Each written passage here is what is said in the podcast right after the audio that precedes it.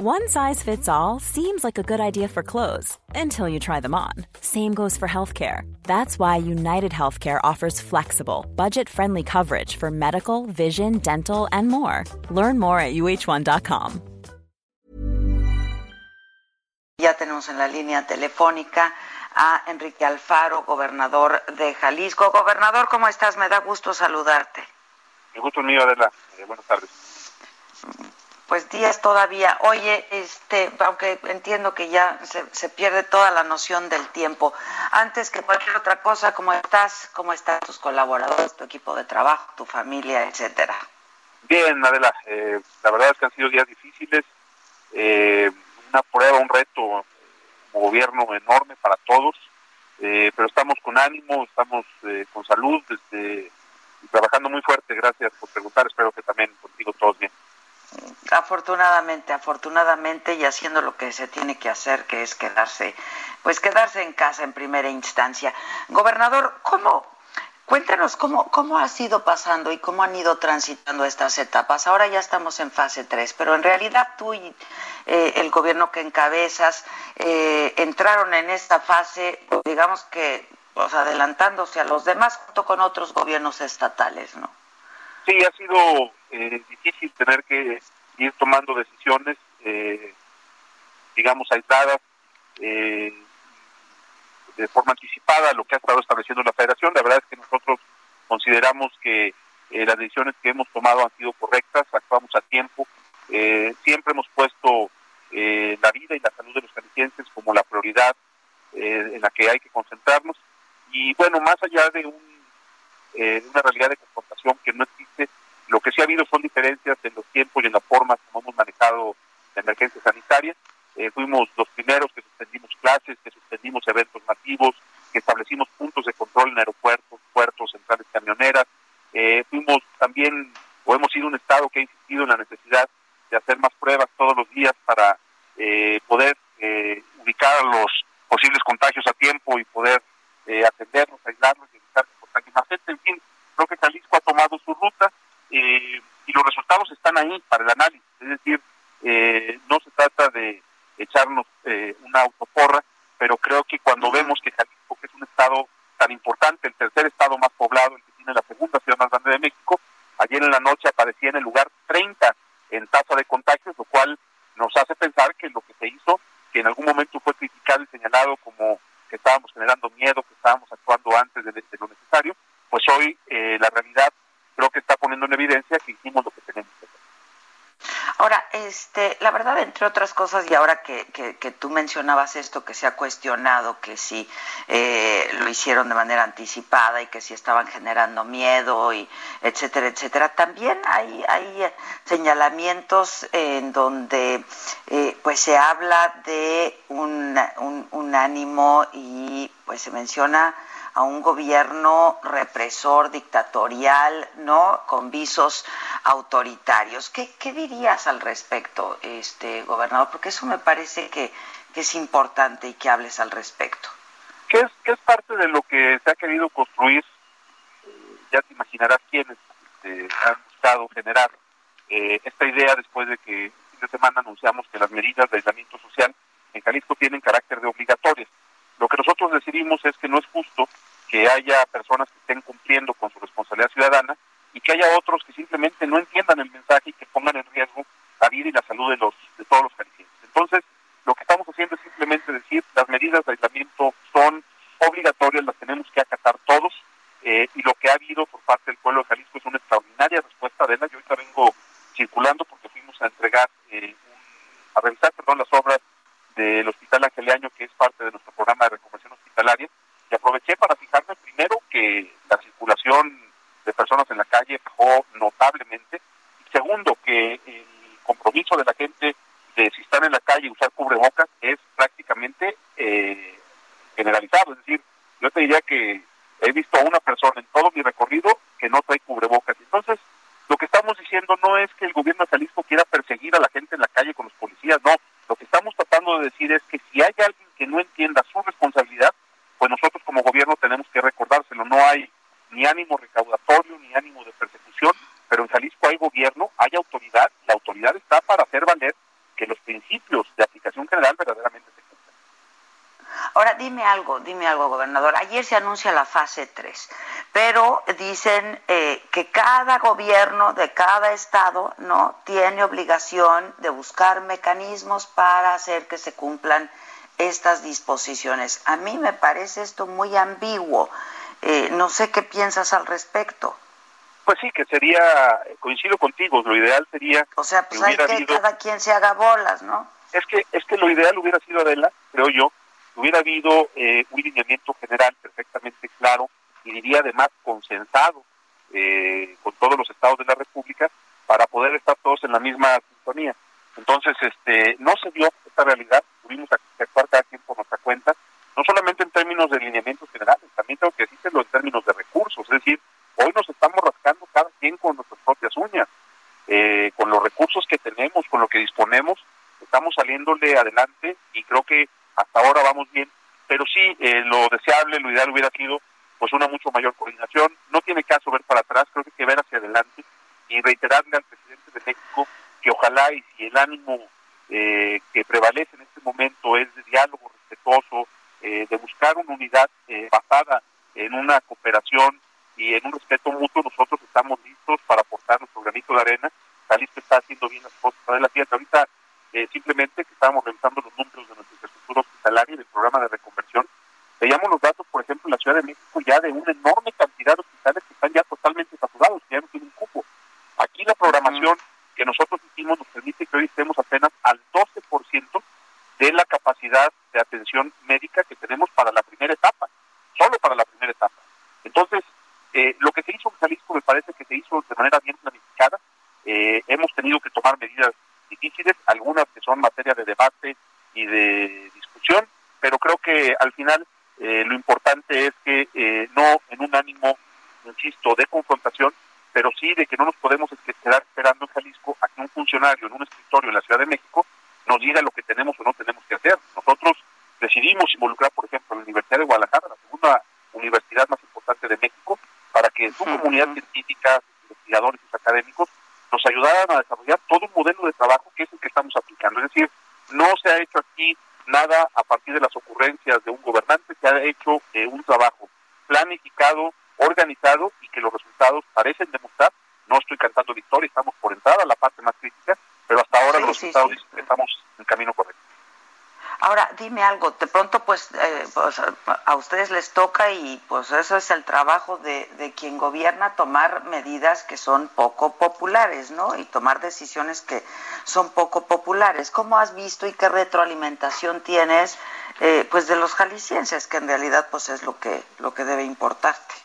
Yo creo que la verdad, al final de cuentas, es, eh, termina por imponerse. La gente sabe que estamos haciendo lo correcto yo no estoy tomando decisiones en un cálculo político o pensando en las encuestas, estoy pensando en cómo lo hacemos para salvar vidas.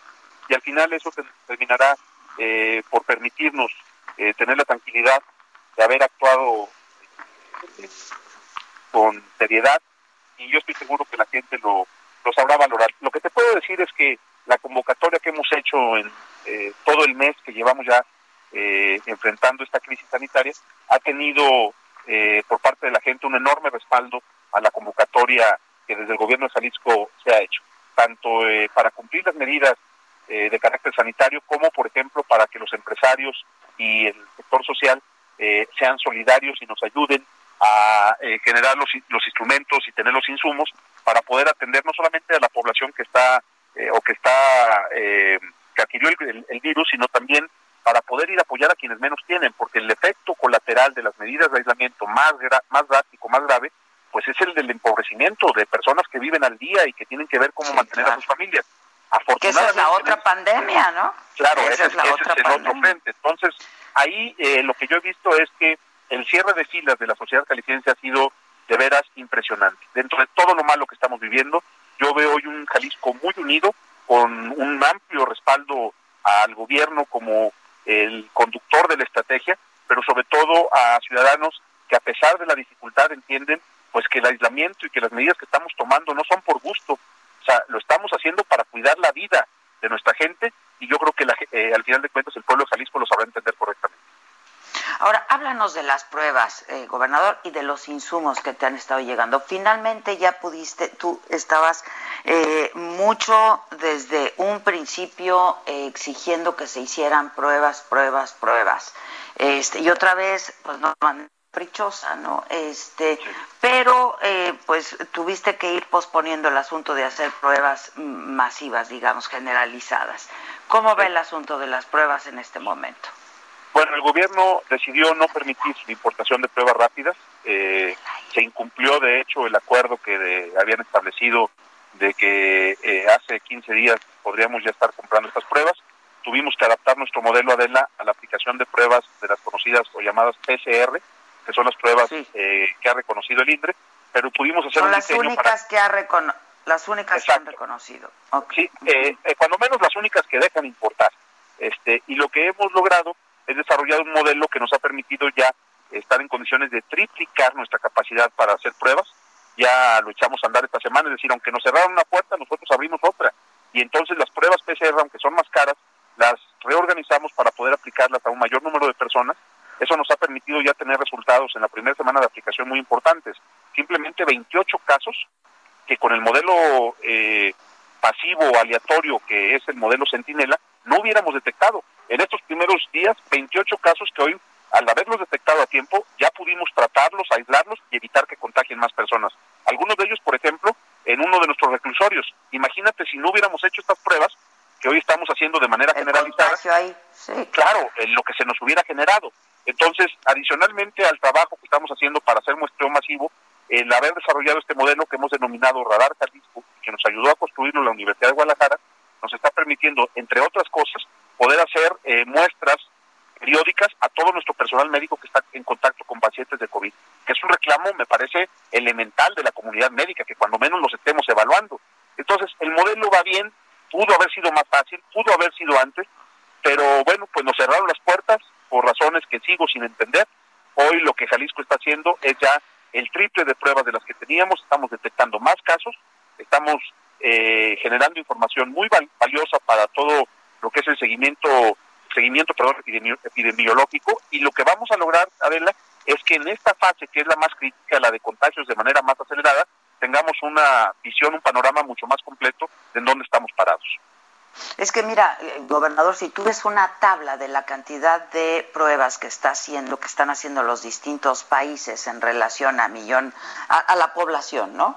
Eh, México es el país que menos pruebas está aplicando y yo no acabo de, es absurdo, no acabo de entender los motivos que, que, mueve al gobierno. Oye, ni tú ni yo somos epidemiólogos ni científicos, adelante pero ese es el no, no, es decir, si aplicas más pruebas, pues evidentemente vas a tener un muestreo mucho más, amplio. Detecciones, claro, claro, Pero bueno, ha sido, ese ha sido tal vez el, el punto más debatido y que más nos ha alejado de la posición del gobierno federal. Sigo sin entenderlo, pero pues ya, no quiero polemizar, nosotros ya encontramos cómo resolverlo y va caminando bien. Ahora, eh, ¿cómo te estás relacionando con el Ejecutivo? Entiendo que han habido este, pues, algunos encuentros virtuales con eh, la Secretaría de Gobernación, en fin, etcétera. Y ustedes, a su vez, algunos gobernadores se están reuniendo otra vez de manera virtual. Tú con los miembros del Consejo Estatal de Seguridad. ¿Cómo, cómo, está funcionando todo esto? Pues mira, la verdad es que con el sector salud y con los encargados de, la, de atender la epidemia a nivel nacional, la comunicación es cero. No han tenido ni siquiera la atención de hacer una llamada en todo este proceso. Yo busqué, por supuesto, establecer contacto con ellos, no tuve respuesta, eh, pero afortunadamente eh, con la incorporación de Marcelo Ebrard a la mesa del gobierno federal, pues hemos abierto un canal de comunicación efectivo. Marcelo es una gente a la que conozco hace mucho tiempo eh, y un político serio.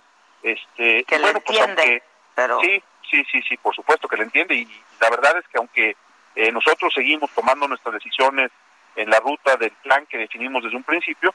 Sí, creo que se reactivó la comunicación y creo que al final de cuentas eso es positivo. Yo insisto, al presidente de México, pues lo que tenemos que decirle es que cuenta con nosotros, pero que lo único que esperamos eh, es que pueda haber un diálogo, insisto, respetuoso de ida y vuelta, eh, en el que se escuche lo que estamos viendo desde los estados y que podamos, a final de cuentas, tomar decisiones de manera consensada lo cual yo creo que es algo que le ha hecho mucha falta al país. este, híjoles, pues ojalá que se transiten estos próximos días. Si vienen los días más difíciles, este, ¿cómo lo estás viendo tú en, en, en el estado? Este, y no sé qué otra, qué, otras medidas, a, qué otras medidas te vas a ir adelantando, gobernador. No, en realidad, Adela, creo que hoy eh, la ruta que está siguiendo Jalisco está definida, va caminando bien, los resultados son buenos, no vamos a, eh, a modificar en este momento el plan que trazamos, creo que está dando los resultados que esperábamos, simplemente diría yo como temas que están todavía pendientes, el asunto del regreso a clases, nosotros tenemos muchas dudas sobre lo que se ha adelantado eh, que pudiera ser la fecha de regreso a clases y eh, nos parece que hay un mensaje contradictorio entre vamos a entrar en la fase más difícil y ya prepárense para regresar a las, a las escuelas. Justo ayer entrevisté al secretario de Educación y le decía yo a Esteban, justo ayer se anuncia, ¿no? La entrada a la fase más compleja, a lo más difícil, la fase 3, y justo ese mismo día se da una fecha de reinicio de clases, ¿no? Este, y bueno, lo que él responde es que pues es una es una fecha flexible, este, y que lo que se ha insistido mucho es en todos sentidos es sí y solo sí, ¿no? Este, pues las cosas evolucionan de manera favorable. A mí también me pareció que fue muy apresurado dar una fecha justo cuando estamos están diciendo que ya se entró a una fase 3, ¿no? Sí, yo creo que esa esa decisión tiene que revisarse con cuidado. Eh, Esteban es una de las personas, de los funcionarios con los que sí hemos tenido una buena comunicación y es una gente respetuosa, eh, pero sí es un asunto en el que yo no quisiera anticipar una posición, eh, aunque de inicio me atrevo a decir que no veo condiciones para que se diera un regreso a clase.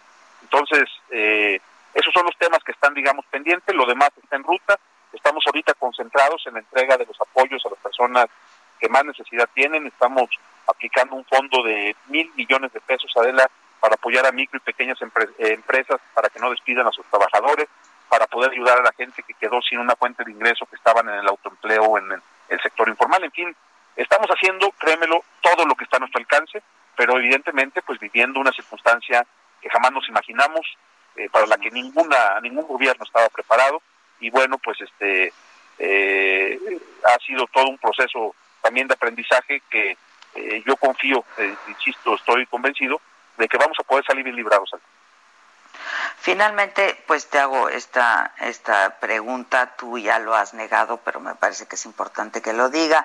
Eh, ¿Formas parte o desconoces o tienes conocimiento de algún complot en contra del presidente? Jamás, Adela, fíjate que una de las cosas en las que yo he creído siempre en la política es que las cosas son mejor de frente.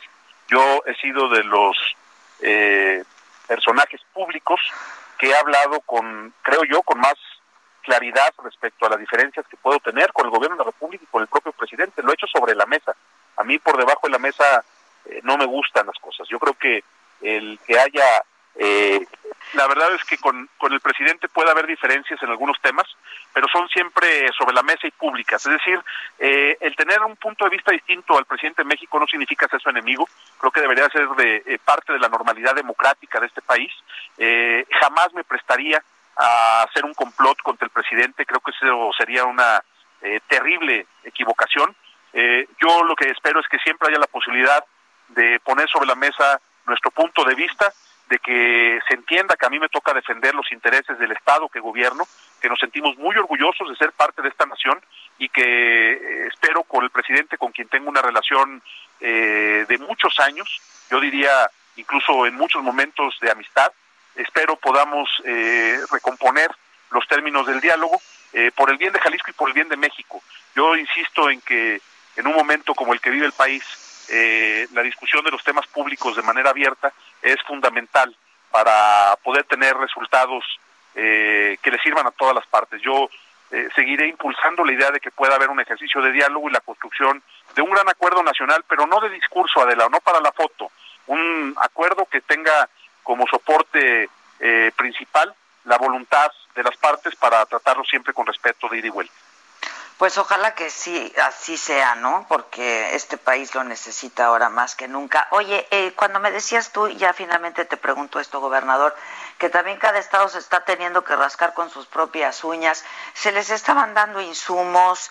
Eh, ¿Cómo está este acuerdo? Eh, ¿El presupuesto destinado? ¿Qué, ¿Qué, está pasando con esto? Nada, absolutamente, Adela. La realidad es que, aunque nos estamos coordinando bien, por ejemplo, con el Seguro Social, el apoyo, o más bien el respaldo que ha tenido Jalisco, eh, prácticamente es nulo. Nosotros no estamos recibiendo ni recursos adicionales ni herramientas de trabajo enviadas por la Federación.